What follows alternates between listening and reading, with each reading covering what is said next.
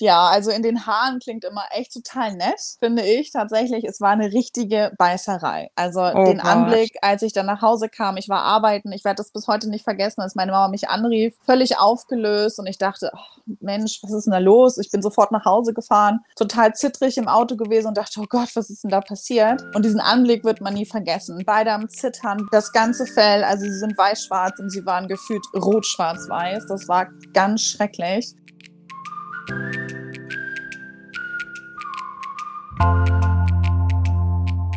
Und damit herzlich willkommen zu einer neuen Folge von Nobody is Perfect, dem Podcast, wo wir die rosarote Brille einfach mal abnehmen und Hundehalterinnen und Hundehalter ihre Fuck-Up-Stories teilen.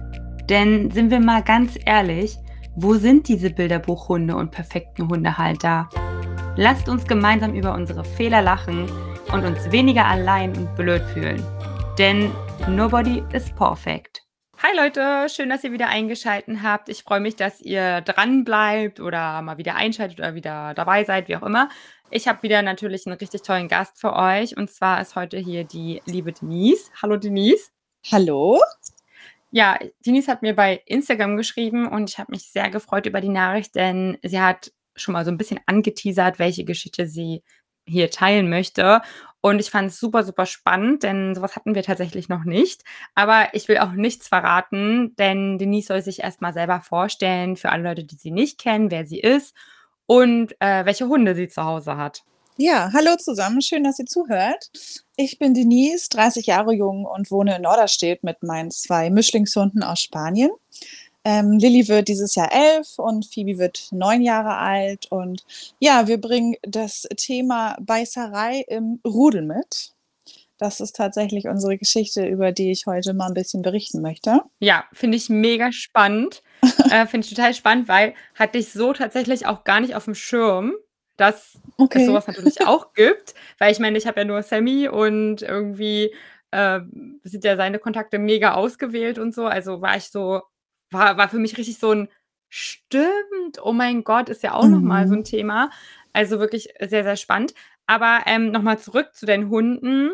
Äh, Lilly und Phoebe hast du gesagt, ne? Genau. Und die sind ja beide, sehen sich beide voll ähnlich. Äh, sind es Geschwister?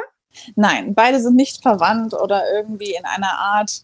Ähm, beide kommen aus der gleichen Region aus Spanien, aber auch aus unterschiedlichen Tierschutzvereinen. Ähm, viele denken immer, dass sie tatsächlich miteinander irgendwie Mutter und Tochter sind oder irgendwie Geschwister, aber tatsächlich überhaupt gar nicht. Also Hm. sie sehen Hm. sich super ähnlich. Ich denke, es stecken auch irgendwie ungefähr die gleichen Rassen drin. Ich weiß aber tatsächlich gar nicht, welche Rassen drin stecken. Ähm, ja, also ich finde es auch immer ganz faszinierend. Manchmal ist die Verwechslungsgefahr auch groß. Aber äh, nee, die sind nicht miteinander verwandt, Ja, tatsächlich. es ist ja, es ist ja total interessant, weil für alle, die dich jetzt nicht kennen, deine Hunde sehen ja eigentlich ziemlich speziell aus. Die sind ja so, ähm, ich weiß gar nicht, so gepunktet heißt. oder- Deswegen ist ja Ja. dein, In- dein Instagram-Name ja wahrscheinlich deswegen auch Punkteliebe. Ganz genau. Und ähm, hast du eine Ahnung, welche Rassen das sind? Nee, gar nicht. Also beide wurden mir tatsächlich als Setter-Mischlinge verkauft. Ich denke, jeder hat einen Gordon-Setter oder einen irischen Setter sofort vor Augen. Und wer die beiden halt einfach sieht, ähm, egal auf, auf Bildern oder so mal in echt, die haben einfach gar nichts mit einem Setter irgendwie zu tun. Ich denke mal, das wusste der Tierschutzverein nicht besser. Viele tippen immer darauf, dass vielleicht Dalmatiner drin steckt, weil sie einfach einem Dalmatiner unglaublich ähnlich sind, klar, wegen den schwarz-weißen Punkten. Ich tippe aber tatsächlich eher, dass es vielleicht ein Pointer und ein Terrier-Mix ist bei Lilly, weil sie sehr starke Züge von so einem hat. Bei Phoebe denke ich schon, dass da vielleicht ein Dalmatiner mit drinne steckt, ähm, aber wissen tue ich es nicht. Ein DNA-Test oder ähnliches habe ich nie gemacht. War ich immer ganz neugierig drauf, aber mir war es dann tatsächlich immer relativ zweitrangig, was drinne steckt. Aber manchmal gar nicht hilf, also gar nicht so hilfreich, wenn man es wissen würde, ähm, weil man dann auch manche Verhaltensweisen vielleicht auch besser deuten könnte, wenn man die Rasse Mhm. kennen würde. Aber habe ich nie gemacht, nee. Mhm. Ja, kann ich verstehen. Und wer von beiden war zuerst da? Lilly war zuerst da. Das ist Mhm. auch die ältere, genau. Die kam Und mit fünf Monaten zu mir. Und wie alt sind die jetzt, deine Hunde? Die ähm, Lilly wird elf und Phoebe wird neun. Ah, okay. Genau. Also sind sie dem, aus dem Gröbsten raus. ja, die schwierigste Phase ist überstanden, denke ich. Ja. Und hattest du dich damals für äh, die Hunde der Optik wegen entschieden? Also weil halt eben Punkte und so? Oder wie kam das? Ähm, ich hatte immer einen Wunsch, einen eigenen Hund zu haben. Und dann hatte meine Mama schon einen Hund aus dem Tierschutz. Also wir haben sehr viele Hunde in der Familie, sag ich mal so, alle aus dem Tierschutz. Und tatsächlich ähm, habe ich mich in Lilly verliebt, als ich sie im Internet gesehen habe.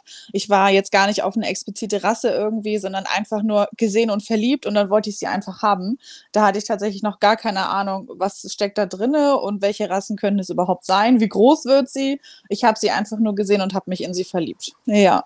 Voll schön. Und dann hast du durch Zufall dann bei Phoebe gesehen, oh mein Gott, die sieht ja der Lilly total ähnlich und hast du sie auch dazu genommen? Nee, tatsächlich gar nicht. Ich wurde kontaktiert. Wir waren früher ähm, viel im Tierschutz aktiv, meine Mutter und ich. Und ihr Tierschutzverein musste leider schließen, weil die Spendengelder und sowas nicht mehr ausgereicht haben. Und leider wäre Phoebe dann in einer Tötungsstation gelandet. Und daraufhin wurden wir halt angeschrieben, weil wir sehr viel im Tierschutz tätig waren und die auch Lilly schon kannten. Und weil ich halt schon so einen Punktehund habe oder hatte, so gesehen damals, ähm, haben sie halt gefragt tatsächlich, ob ich eine Pflegestelle anbieten möchte und habe dann gesagt, ja, ach, warum nicht? Das passte damals einfach ins Leben rein. Habe gesagt, gut, ich biete eine Pflegestelle an. Aber dann kam es dann doch nochmal anders als gedacht und dann blieb sie halt am Ende doch für immer. Mm. ja, genau. Hat sie nochmal Glück gehabt, dass sie, ja, äh, dass, sie bei, dass sie da bei euch bleiben durfte oder bei dir bleiben durfte. Ja, ja genau. Richtig schön. Und jetzt, wenn mich nicht alles täuscht, also ich bin wirklich schlecht in Mathe, ne? Aber Du hast ja dann wirklich Lilly, wenn ich jetzt richtig rechne, mit Anfang 20 dir geholt, oder? Ja, genau, richtig, ja. Das heißt, du hast ja auch so diese Veränderungen äh, während Corona mitbekommen. Ja, komplett, total.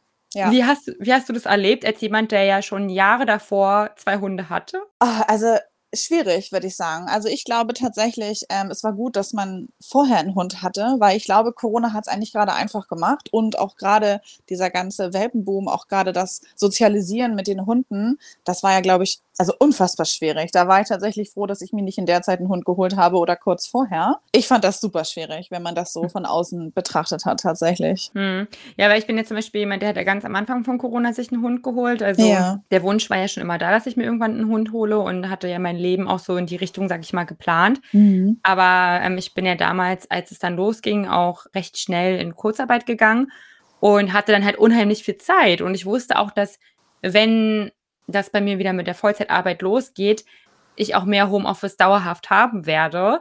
Und hatte dann, weil ich noch damals zu meiner Chefin gesagt, äh, du, ich wollte ja schon immer einen Hund haben, jetzt wäre ein guter Zeitpunkt, weil ich halt total viel Zeit habe. Ich würde dann jetzt einfach mal loslegen mit der Suche. Mhm. Und das war ja noch ganz am Anfang von Corona und das war ja total krass. Also es hat dann auch recht, recht schnell eigentlich geklappt mit Sammy. Ich habe dann nur voll lange noch warten müssen, bis er dann einreisen durfte, weil dann waren ja die Grenzen zu und sowas mhm. alles. Aber äh, ja, ich fand auch, also es ist schon, wenn ich manchmal so daran zurückdenke, so schon einfach crazy Zeit einfach. Total, ja. total, ja. Viele haben halt auch hier im Bekanntenkreis oder im, im Umkreis auch Hunde während der Corona-Zeit bekommen oder davor.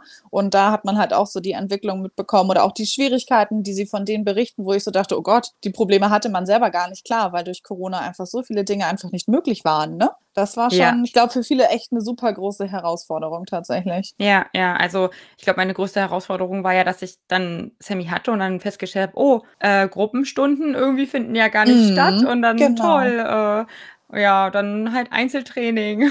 Ja, richtig, ja. Da glaube ich, standen ja. viele vor dem Problem. ja, und du hast ja deine beiden vor Corona bekommen und Lilly als erstes.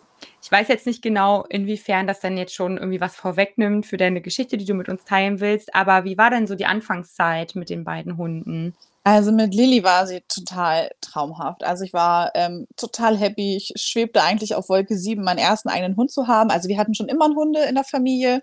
Meine Eltern, Familienhund, ähm, Tante, Onkel, Oma und Opa früher. Es gab immer Hunde tatsächlich. Deswegen wusste ich auch so ein bisschen, was auf mich zukommt. Aber es war einfach ein Traum. Also ich konnte mit ihr echt alles machen. Sie kam überall mit hin. Sie war zu jedem freundlich. Das war echt, wo ich dachte, wow, was für ein Traumhund tatsächlich. Mhm. Und mhm. hätte eigentlich nie gedacht, dass sie jemals irgendwie Probleme macht, sag ich mal so. Man schwebte aber auch da tatsächlich ähm, auch in einer Blase, bin ich ganz ehrlich, auch mit Unwissenheit zu tun tatsächlich, weil man viele Dinge vielleicht einfach auch, oder was heißt vielleicht, aber einfach nicht richtig gedeutet hat oder ich nicht richtig gedeutet habe, auf Lilly jetzt bezogen, nachdem dann so gesehen Phoebe auch dazu kam später. Ja, das war dann schon, da zerplatzte auch irgendwann schnell so die Blase von einem schönen Zusammenleben mit zwei Hunden hätte mhm. man halt vorher, denke ich, gewisse Dinge besser ähm, beachtet oder auch mehr hinterfragt und auch mehr das Hund, hundische, hündische Verhalten, hundische, ich weiß gar nicht genau, wie man das jetzt sagt. Naja, ähm, wir wissen schon, was du meinst. Genau, dass man das einfach weiß, wie man das einfach deutet. Und das wusste ich halt damals nicht. Und deswegen fiel halt die Entscheidung zum zweiten Hund. Aber ja,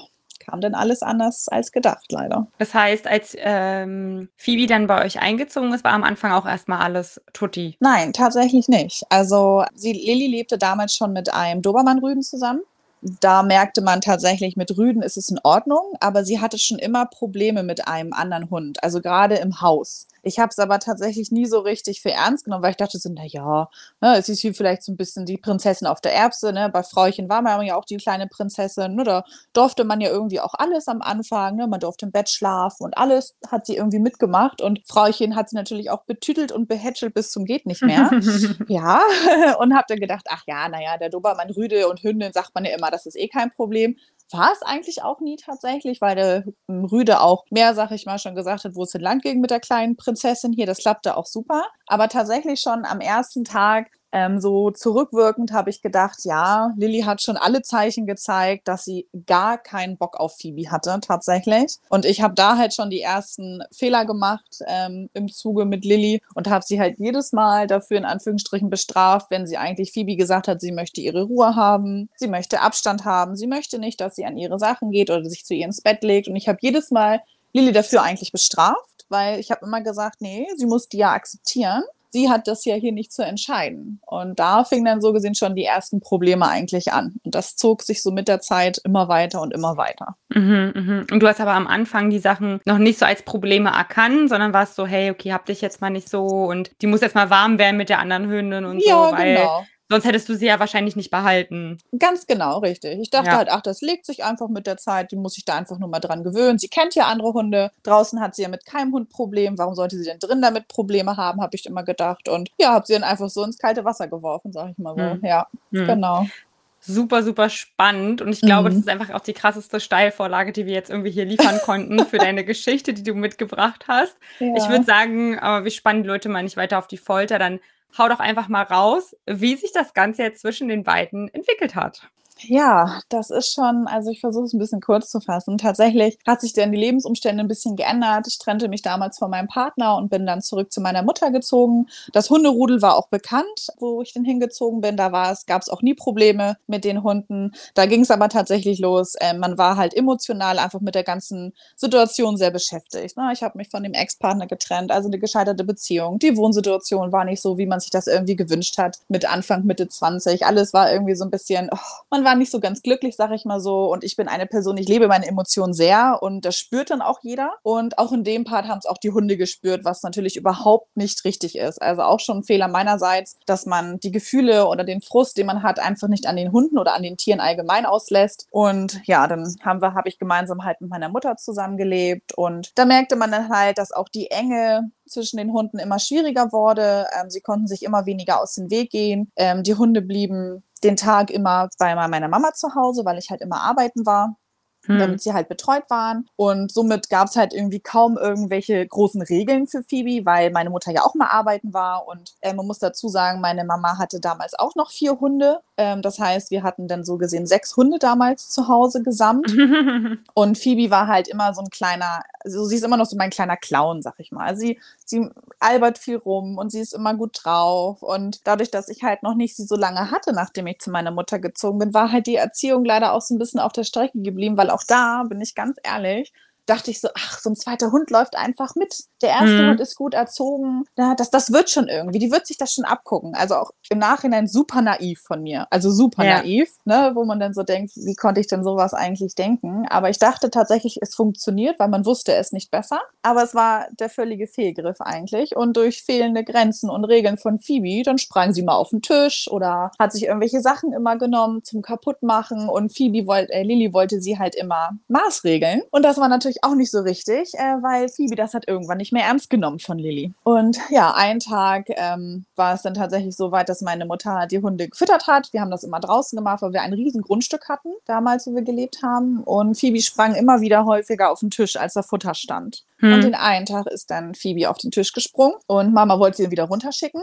Ja, und in dem Moment äh, ist es dann so gesehen das erste Mal zu dieser ersten Beißerei zwischen den beiden gekommen.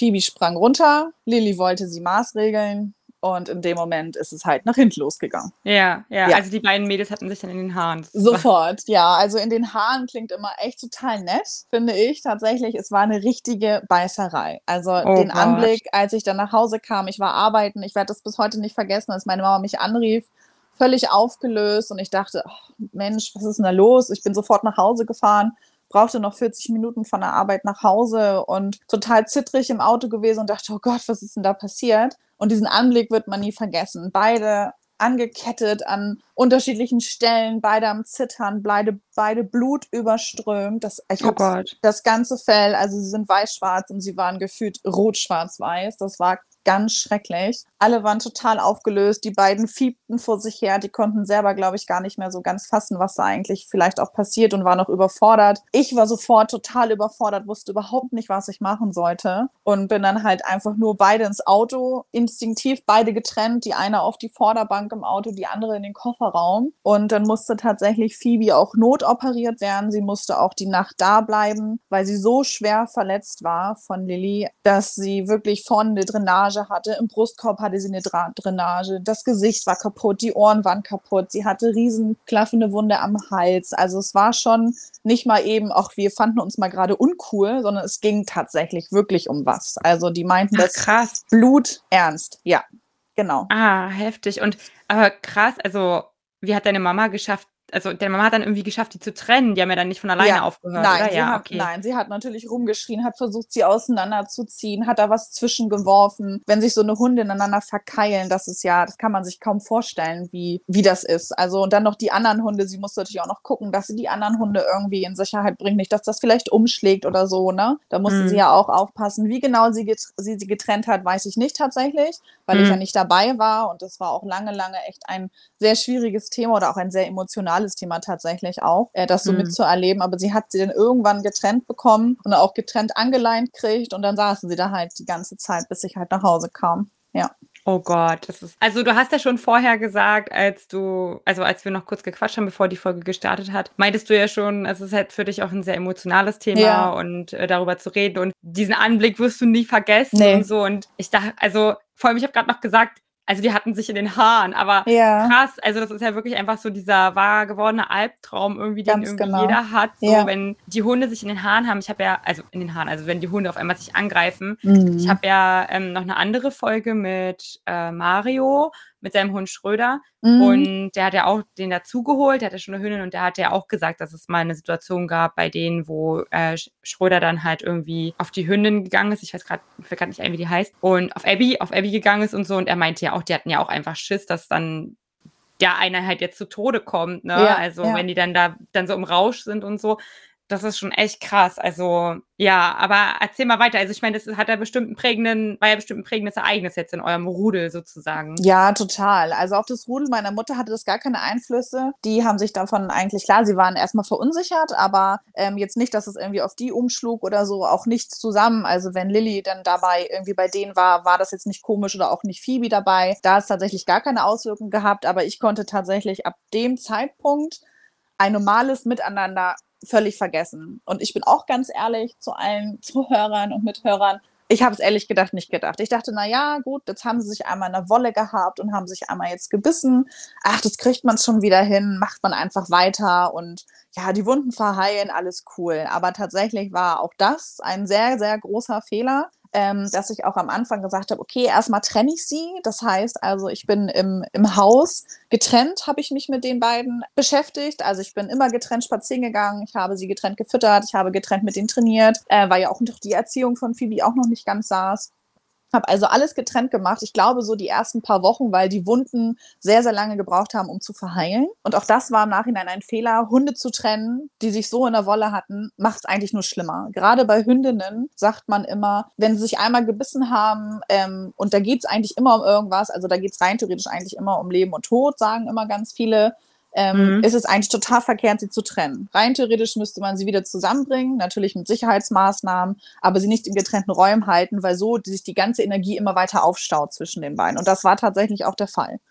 Sobald sie sich irgendwo gesehen oder nur gerochen haben, sind beide völlig ausgeflippt, auch hinter der Tür. Sie haben geknurrt, sie haben gebellt, sie haben die Zähne gefletscht. Und da habe ich halt gemerkt, alles klar, ein normales Zusammenleben ist gar nicht mehr möglich. Also es ging nichts mehr. Die konnten sich nicht mal mehr sehen, selbst wenn man sie im Garten angeleint hatte und sie haben sich nur schon gesehen oder nur schon gerochen, da merkte man die Anspannung, die Bürste ging hoch, die Zähne fletschten, da war einfach gar keine Möglichkeit mehr, überhaupt der, einen der beiden irgendwie noch anzusprechen. Also das Krass. war ganz, ganz schlimm. Ja, ganz, ganz schlimm. Also, ja. Krass, aber man muss ja sagen, du hast sie ja beide immer noch. Also ich bin jetzt, ja.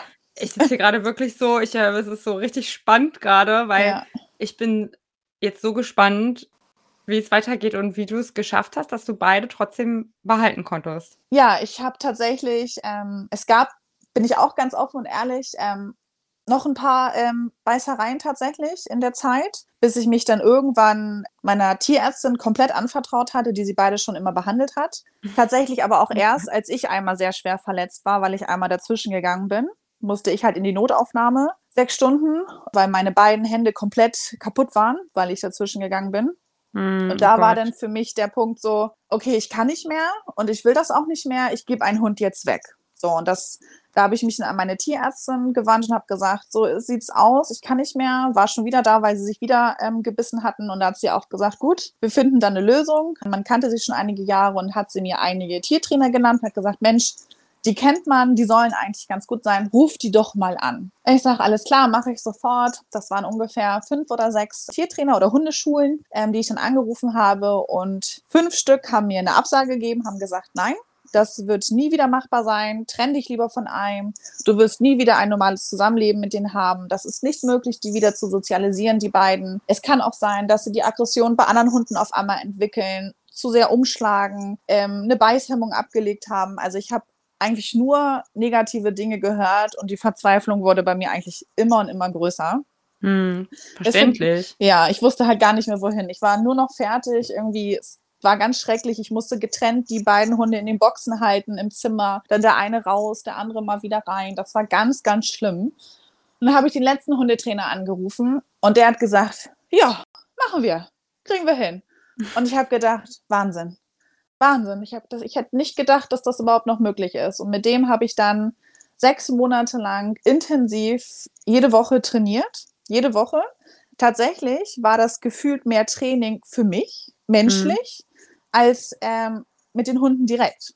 Also er musste eigentlich erstmal mich wieder aufbauen und mir die Stärke zurückgeben ähm, und auch das Selbstbewusstsein, was ich eigentlich verloren hatte, weil ich halt gedacht habe, ich krieg's eh nicht mehr hin. Das ist eh zu Ende und ich schaff's auch gar nicht. Und ja, da hat er erstmal mit mir gefühlt mehr zu tun gehabt und dann haben wir eigentlich gefühlt gemeinsam dann erst mit den Hunden das erarbeitet tatsächlich. Mhm ich muss mal ganz kurz da reingrätschen, ist ja total verständlich. Ich meine, wenn du dir von vier Trainern, die deine Tierärztin, der du ja vertraust, ja. empfohlen wurden, dir anhören darfst, erstmal, ja, nee, das wird nie wieder was und trenn dich von einem Hund und du ja sowieso schon mhm. an dem Punkt mhm. warst, wo du dachtest, okay, ich gebe ihn ab oder ich gebe äh, eine, eine, ab und dann ja. ähm, bekommst du quasi noch die Bestätigung von den Profis, ja, es wird nie wieder. Und ich finde ja so krass, dann auch zu hören, ja, vielleicht äh, haben die jetzt eine Beißhemmung, äh, die Beißhemmung abgelegt mhm. und sowas fühlt man sich ja noch mal schlechter, mhm. wenn man sich mhm. denkt, okay, also auch für jede Person, wo der Hund dann hinkommt, hast du einfach den Hund sozusagen in Anführungsstrichen versaut. Ja, richtig. Also da fühlt man sich ja dann noch mal schlechter. Also kann ich total verstehen, dass dann irgendwie dann der Trainer oder die Trainerin, mit der du dann gearbeitet hast, dann erstmal mit dir arbeiten musste, ja. weil, also ich kenne das, weil ich hatte ja damals mit Sammy auch mal sowas, wo ich an dem Punkt dann wieder war, ob ich überlegt habe, ob ich ihn abgebe oder nicht, ob mhm. das klappt. Und dann hatte ich ja auch einen Termin mit einer Trainerin, wo wir ja auch erstmal nur an der erste Termin war ja auch wirklich nur reden genau. und angucken, wie, wie wir zusammen über den Platz laufen. Und dann hat sie auch, haben wir so lange geredet, einfach nur. Und dann haben wir am Anfang auch wirklich erstmal nur an mir und an meiner Beziehung und so gearbeitet. Mhm. Und das ist halt, finde ich, so wertvoll, das will ich jetzt hier nämlich gerade nochmal so rausgeben an die Leute, die zuhören, wenn ihr auch an so einem Punkt seid, sucht euch einen Trainer, der sich dafür auf jeden Fall die Zeit nimmt, auch an euch erstmal zu arbeiten, an eurem Mindset, an eurer Einstellung, weil ich war damals auch so unsicher und es, mir hat zum Beispiel total gut getan, dass sie damals zu mir meinte, eigentlich ist es voll schade, dass äh, das sich mit Sammy so entwickelt hat durch unterschiedliche Sachen, weil sie meinte, wenn man mal nur den Kern sozusagen von seinem Charakter anguckt und wie ich denke und vom Bauchgefühl handeln würde, meinte sie, passen wir eigentlich sehr gut zusammen. Mhm. Aber durch diese ganzen Ereignisse, die alle waren, ist es jetzt total äh, zerrüttet irgendwie mhm. alles. Mhm. Und es hat mir halt total gut getan, das zu hören, weil ich, mir dach, weil ich mir dachte, ja, weil ursprünglich, als ich ihn zu mir geholt habe, hatte ich ja auch ein gutes Gefühl. Also ich habe das ja auch nicht ihm behalten, weil er so hübsch war. Also, ja, so, also genau. also man ja. hat ja irgendwie auch gedacht, ey, irgendwie, ja doch, fühlt sich richtig an, so ihn zu behalten oder ihn zu holen erstmal ja. auch. Ja, deswegen wollte ich nochmal hier kurz reingrätschen und sagen, wenn ihr auch an so einem Punkt seid, nicht einfach wie jetzt, ähm, wenn dann jemand am Telefon sagt, wird nicht mehr, äh, vermittel den mal weiter, ja, versucht wirklich einen Trainer zu finden, der sich nochmal die Zeit nimmt mit, und mit euch darüber redet. Und wenn ihr dann feststellt, nee, okay, es wird wirklich nichts mehr, kann man den Hund abgeben aber einfach für einen selber, damit man da nicht auch so geschädigt rausgeht am Ende aus dieser ganzen Sache. Ja, total. Finde ich auch super wichtig, wirklich. Ich würde auch, versucht verschiedene Wege zu gehen, versucht nochmal andere Hundetrainer, versucht euch noch andere Meinungen einzuholen. Nur weil ein, zwei vielleicht sagen, das ist nicht möglich. Ich bin schon der Meinung, dass vieles einfach möglich und machbar ist. Denke einfach, man muss nur für sich einfach auch den passenden Trainer einfach finden. So, das ist einfach super wichtig. Ja, okay. Und der, dann habt ihr erstmal an dir gearbeitet und dann ging es los mit den Mädels.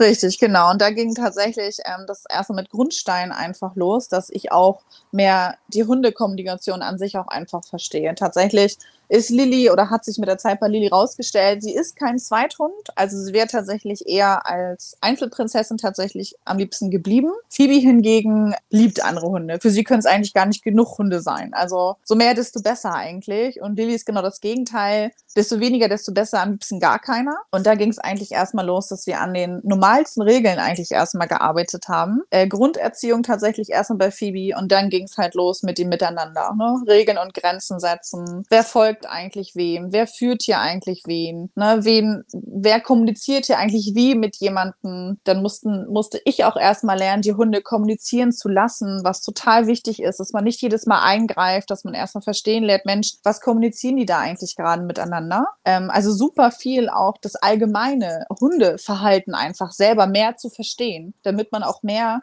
gucken kann, Mensch, um was geht es da eigentlich gerade? Was ist eigentlich gerade die Thematik? Ne? Geht es da gerade um irgendeine normale Auseinandersetzung, weil sie das gerade irgendwie unschön fanden, weil sie da gerade aneinander vorbeiliefen. Das passten denen jetzt gerade nicht. Muss ich da jetzt eingreifen oder muss ich da jetzt nicht eingreifen? So haben wir das eigentlich angefangen aufzubauen. Also vorweggenommen, alles mit Maulkorb, bevor jetzt hier vielleicht alle denken, oh je, oh je.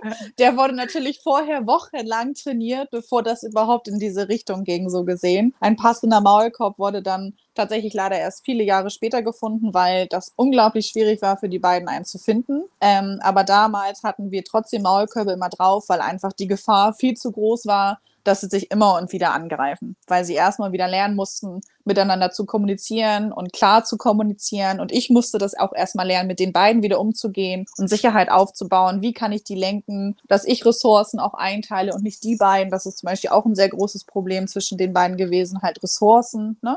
War unter mhm. anderem eine Thematik und da haben wir halt angefangen, das alles aufzuarbeiten, neu aufzubauen, neue Regeln und Grenzen zu setzen. Und ja, das war so gesehen da unser Weg kurz gefasst, so gesehen. Und jetzt klappt das Zusammenleben wieder zwischen ja, den beiden? Also der Beißvorfall war ja 2017 und jetzt sind wir seit zwei Jahren ähm, circa komplett beißvorfallfrei und seit ungefähr einem Jahr ähm, leben sie eigentlich auch fast ohne Maulkorb. Den Maulkorb ähm, habe ich aber trotzdem immer noch da und den tragen sie phasenweise auch gerade an Tagen, wo es mir nicht so gut geht, tragen sie den oder wenn zu viel Trubel herrscht, weil ich mittlerweile ja die Punkte kenne, wo es umschlagen kann bei den beiden ähm, und dann tragen sie ihn einfach zur Sicherheit, sodass beide miteinander miteinander ohne Probleme kommunizieren können, ohne dass irgendwas passiert und ohne dass ich irgendwie Angst haben muss, oh Gott, da kann jetzt was passieren. Selbst wenn sie sich dann in die Wolle kriegen, kann man ganz ruhig dazwischen gehen, das regeln, alles aber ruhig, ohne Panik und ohne Angst. Und deswegen gehören halt die Maulkorbe immer noch zu unserem Alltag tatsächlich dazu. Und ich denke auch, dass ähm, die nie wieder weggehen werden, tatsächlich. Mhm. Das finde ich ja so spannend bei deiner Geschichte, weil das hattest du mir auch geschrieben, dass bei euch der Maulkorb im Alltag zu Hause dazu gehört. Ja, richtig, Und nur das zu war ja- Hause. Mhm. Ach, nur, ach so, nur zu Hause. Also Ja. wenn, die, wenn du mit denen, also gehst du auch mit beiden zusammen spazieren gleichzeitig? Ja, ja, gleichzeitig. Also es hat sich eingependelt, da hat der Hundetrainer auch oder der Tiertrainer, Hundetrainer, bezeichnet ja jeder anders, ähm, Mhm. tatsächlich gesagt, dass es unfassbar wichtig ist, weil Lilly ein sehr, sehr einnehmender Hund ist. Also sie ist sehr auf mich geprägt, ist aber auch ein Hund, der gerne anleitet. Also sie hat häufig das Gefühl, sie müsste mich und andere Sachen kontrollieren. Und ich musste halt Lilly vermitteln, du musst hier gar nichts kontrollieren, ich kümmere mich, entspann du dich mal, ich regel das. Egal, ob es Mhm. andere Hunde sind, ob es Phoebe ist, ob es Besuch ist, das musste halt Lilly lernen. Deswegen war es unglaublich wichtig, dass ich eigentlich alles, so gut es geht, mit beiden zusammen mache, sodass Lilly immer sieht, ich greife ein, ich regel das und sie kann sich komplett zurücknehmen. Weil sie hatte immer das Ding, sie muss es regeln, sie muss dazwischen gehen, sie muss dahin gehen und Phoebe sagen, sie darf das nicht. Das ist aber gar nicht ja ihr Job sondern ich mache Mhm. das. So. Und deswegen musste ich halt tatsächlich dann, als der Hundetrainer zu uns kam, sofort mit den beiden dann spazieren gehen und diese Thematiken so gesehen auch gleich angehen. Ja. Ah, interessant. Mhm. Ja, genau. Also deswegen, das fand ich halt so spannend, dass du ja gesagt hast, dass das bei euch der Maulkorb zu Hause halt im Alltag dazu gehört hat Ja. oder teilweise immer noch dazu gehört. Und darüber habe ich halt zum Beispiel nie nachgedacht. Also ich kenne das halt, also ja, ich kenne schon so, auch äh, bei meiner Hundetrainerin weiß ich zum Beispiel, wenn die dann so eine schwierigen Fälle sich nach Hause holt, dann tragen die ja auch Maulkorb und so, Mhm. ist ja klar. Aber irgendwie weiß ich nicht, habe ich jetzt, bin ich nicht davon ausgegangen, dass jemand in Anführungsstrichen Normales, also du bist ja jetzt keine Trainerin, die sich bewusst aus dem Tierheim so einen Hund holt und sagt, Ja. den nehme ich jetzt mal noch mit dazu, so. Ähm, der trägt dann von Anfang an einen Maulkorb, sondern sowas halt dann irgendwie sich so entwickelt. Also ich fand Ja. das so, ich war so, es für mich hat sich richtig so eine weitere, äh, so eine weitere Tür geöffnet, wo ich dachte, oh mein Gott, das gibt's ja auch noch. Ja. Ähm, und deswegen unglaublich wertvoll, dass du hier in dem Podcast dabei bist, weil ich glaube, wieder Danke. Leute äh, irgendwie sagen, oh, ich bin nicht allein und es gibt da noch jemand oder das kenne ich das Problem und ja, also richtig, richtig toll, dass du da sagst, du teilst das hier, obwohl das so eine emotionale Geschichte für dich Mhm. ist. Also Wahnsinn einfach. Danke. ja, ich glaube tatsächlich auch, dass ähm, viele eher die Problematiken draußen mit anderen Hunden kennen oder vielleicht auch haben, gerade wenn man nur einen Hund hat. Und ich glaube, als ich an oder als ich dann anfing, auch bei Insta so ein bisschen über unsere Geschichte zu berichten und zu erzählen, ich habe viel positives Feedback bekommen, unglaublich viel. Und mir hat das auch sehr viel noch dazu ähm, geholfen, auch das einfach zu verarbeiten, ne? weil man schon immer so ein bisschen die Hemmung hatte, erzähle ich das, wenn draußen mal jemand fragte. Manche merkten dann ja schon, dass man anders mit denen auch umgeht, andere Korrekturen mal anfängt oder auch mal ein bisschen mehr guckt, was machen die Hunde, wie verhalten sie sich und sowas. Das merkt man halt manchmal schon oder haben andere dann schon gemerkt. Und da war ich schon gehemmt lange Zeit, das überhaupt zu erzählen, was so unsere Thematik einfach ist. Ne?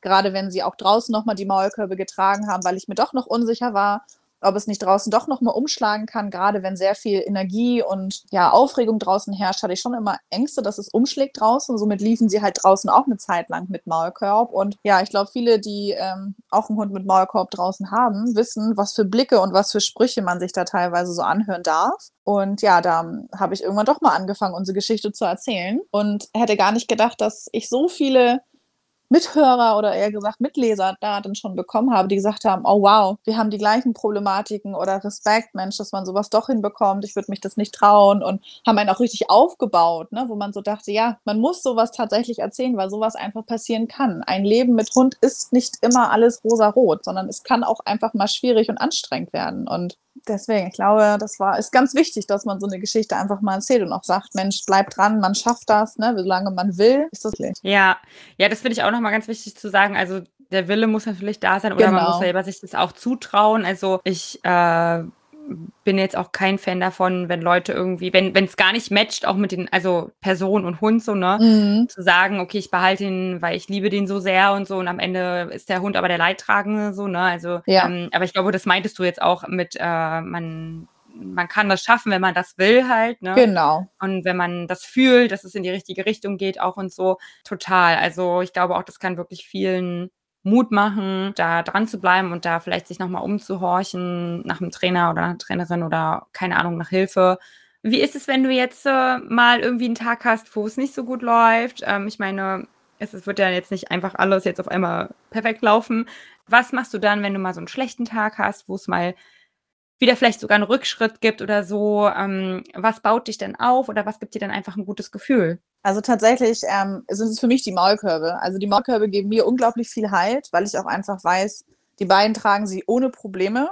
Und wenn ich einfach merke, ich habe einen schlechten Tag oder ich habe das Gefühl, irgendwie ist gerade irgendwas zu viel, auch für die beiden irgendwie, weil irgendwas gerade nicht gut harmoniert mit den beiden, dann kriegen die beiden die Maulkörbe auf und ich kann mich einfach viel, viel besser entspannen und kann wieder in mich gehen und sagen, Mensch, pack da jetzt wieder an, guck nochmal, geh mal in dich, reflektier mal kurz, was ist jetzt die letzten Tage oder letzten Wochen vielleicht irgendwie wieder falsch gelaufen ähm, und fang wieder da an, wo du eigentlich aufgehört hast mit deinen Regeln und deinen Grenzen. Und ich fühle mir immer vor Augen, was ich eigentlich schon in den ganzen Zeit oder in den Monaten oder in den Jahren eigentlich sind es ja tatsächlich schon, die ich mir erarbeitet habe mit den beiden, schon alles erreicht habe. Und das gibt mir dann immer so ein Kick und auch wieder Mut und auch Kraft zu sagen, komm, auch wenn das jetzt wieder vielleicht ein kleiner Rückschritt war oder irgendwas jetzt gerade wieder merkwürdig lief und ich da wieder Ängste bekommen habe, führe ich mir das einfach immer wieder vor Augen. Wenn ich die beiden sehe, wie sie hier doch wieder miteinander umgehen, macht mir das einfach wieder Mut und ich kann eigentlich sofort wieder sagen, ja, yeah, man schafft das und dann ist mein Tag tatsächlich gleich wieder eigentlich besser. Schön. Ja. Ach, schön. Ich bin auch ein Befürworter, Befürworter vom Maulkorb. Mir gibt es selber auch Sicherheit. Ich habe manchmal auch noch so ein bisschen so dieses,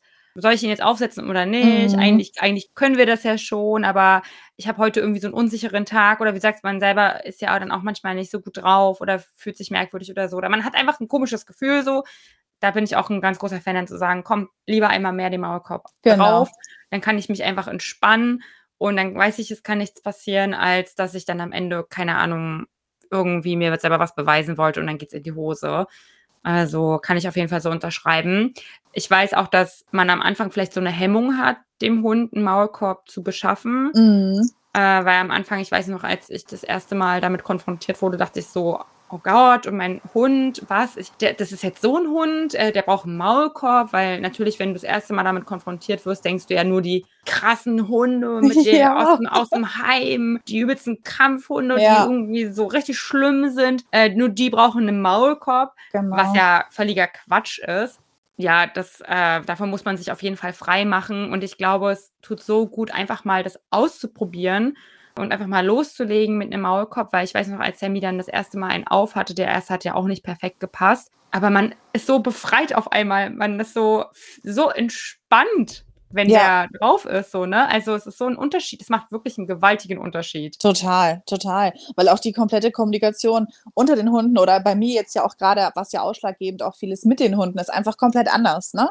Man achtet mhm. nicht mehr auf jeden Schritt, was man vorher genau beobachtet hat und die Hunde lesen einen ja einfach so genau. Das ist ja unglaublich, was die alles in einen erkennen und lesen. Und sobald ich verunsichert bin, wissen die alles klar, kann man das direkt mal ausnutzen und meine kleine Kontrolletti hier, ne, die Lilly, die immer denkt, alles regeln zu müssen, ist dann natürlich so sofort direkt auf Zunder ne? und ist sofort immer, alles klar, ich check hier alles ab. Und der Maulkorb ist einfach für mich Gold wert an solchen Tagen oder auch in solchen Situationen, weil ich immer denke, ja, ist mir jetzt egal, guckt euch da blöd an, wenn ihr euch da doof angucken wollt, macht das doch gerne. Wenn es mir aber nicht passt, dann regel ich das. Ne? Mhm. Und bin total entspannt, ohne Angst haben zu müssen, da passiert einfach was. Meine Handlungen sind viel, viel klarer, meine Gedanken sind viel, viel klarer als die, die Angst, wenn sie keine haben und ich merke schon so, oh, irgendwas ist hier schon gerade wieder komisch ähm, ne, da überlegt man dann dreimal, was mache ich jetzt? Das mache ich mit Maulkorb gar nicht. Und mhm. so wird man natürlich auch in seinen Handlungen einfach viel, viel sicherer und in dem Umgang. Also mir hat der unglaublich viel geholfen. Ja, ich glaube auch, also man darf nicht den Maulkorb irgendwie als Versagen oder als Stempel für den Hund ansehen, nee. sondern einfach als Hilfsmittel wirklich für einen genau. selber. Und es ist ja wirklich richtig trainiert und ein passendes Modell gefunden. Der Hund trägt ja den Maulkorb wie eine Brille, also stört, der stört sich ja daran nicht. Also total, total. Wie ein Halsband, wie ein Geschirr, wo man den Hund dran gewöhnt, kann man den an den Maulkorb genauso dran gewöhnen. Hauptsache, genau. er passt halt richtig. Er darf nicht scheuern,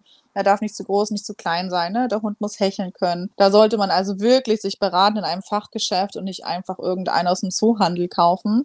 Das ist halt, da tut man dem Hund halt nichts Gutes. Der muss sich halt trotzdem auch wohlfühlen. Erst recht, wenn sie den einige Stunden oder bei mir mussten sie dem am Anfang ja auch tatsächlich 24-7 tragen.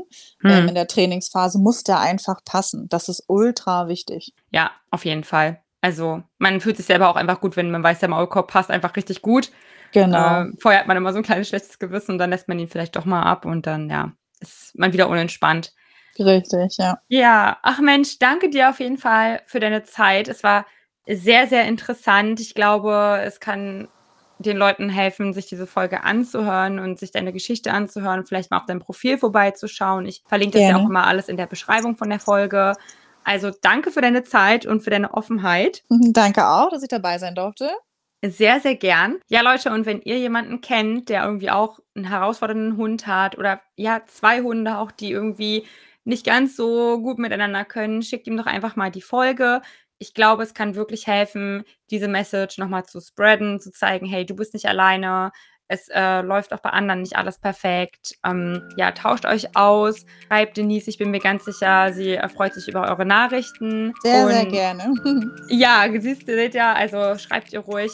Und dann, ja, freue ich mich, wenn ihr beim nächsten Mal wieder dabei seid. Ich wünsche dir noch einen schönen Abend, Denise. Danke für deine Zeit. Dankeschön, wünsche ich dir auch. Vielen Dank und dann bis zum nächsten Mal. Ciao. Bis, bis dann.